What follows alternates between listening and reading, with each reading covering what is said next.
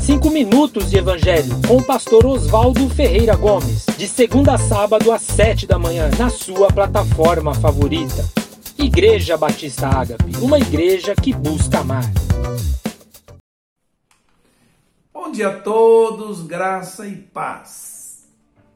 Hoje nós estamos iniciando o capítulo 9 de Atos. Meu tema hoje é o poder transformador do Evangelho.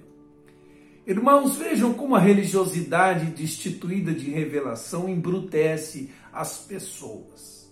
Paulo nasceu em Tarso, capital da Cilícia, importante centro cultural do Império, estudou filosofia e poesia grega, por direito de nascimento era cidadão romano, foi educado aos pés de Gamaliel em Jerusalém, onde recebeu educação cultural e religiosa.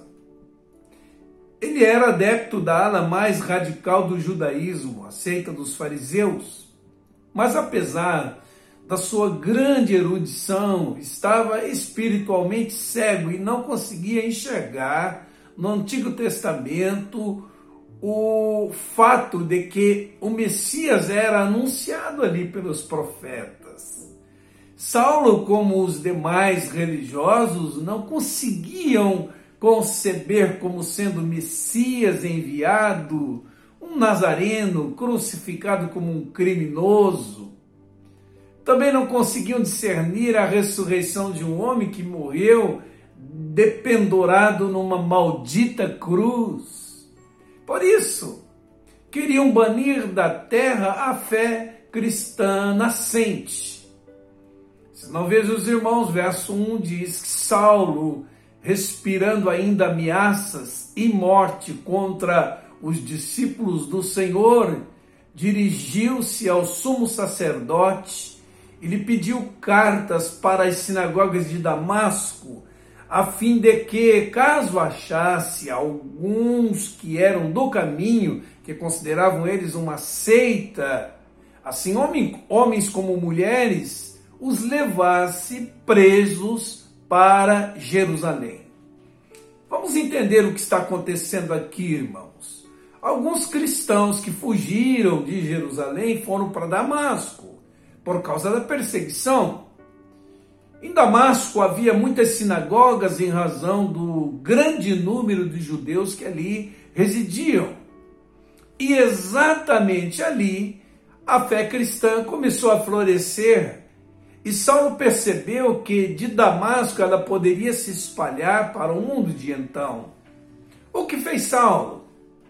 Ele se dirigiu ao sumo sacerdote, o cabeça do sinédrio, que era um corpo judiciário que possuía jurisdição sobre os judeus residentes em Jerusalém, na Palestina e na dispersão, e fez isso para solicitar poder para expedir mandados para as sinagogas de Damasco, a fim de prender os cristãos judeus que ali residiam e levá-los de volta para Jerusalém.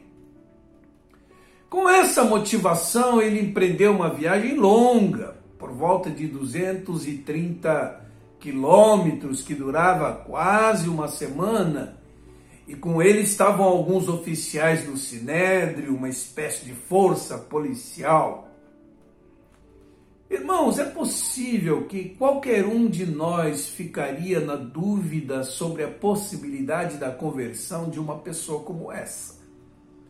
Mas vejam o que Deus pode fazer, irmãos. Ele pode pegar uma pessoa que era a maior expressão do judaísmo e torná-la na maior expressão da igreja cristã. A graça e a soberania de Deus alcançam aquele, até aqueles que oferecem resistência a Ele para transformá-los num instrumento da vontade dele. As pessoas, irmãos, que rejeitam radicalmente as coisas de Deus, Via de regra, quando têm um encontro com Jesus, elas também assumem um compromisso radical com Ele. Então, se você tem orado por alguém que considera tão distante de uma conversão. Saiba que Deus tem poder para mudar qualquer pessoa, por mais precária que seja a sua condição espiritual. Continue orando, testemunhando, crendo. Ela terá o seu dia de estrada de Damasco e tudo vai mudar na vida dela quando iniciará uma caminhada diametralmente oposta à caminhada que fazia. Isso é conversão. Porque a salvação sempre acontece como manifestação da graça soberana de Deus, cuja iniciativa é sempre dele. Paulo não foi salvo por seus predicados religiosos nos quais confiava, não, mas pela graça de Deus. Vamos orar, queridos. Senhor Deus, louvado seja teu santo e bendito nome, porque tens poder e graça suficientes para transformar pessoas que outrora andavam em rebelião contra ti, ainda que por ignorância, em vasos escolhidos para levar seu nome a todos quantos precisam de salvação, tal qual aconteceu com Saulo de Tarso.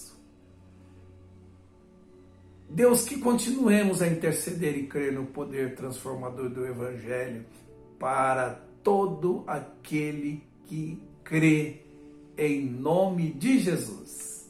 Deus te abençoe e até amanhã, se assim Ele nos permitir.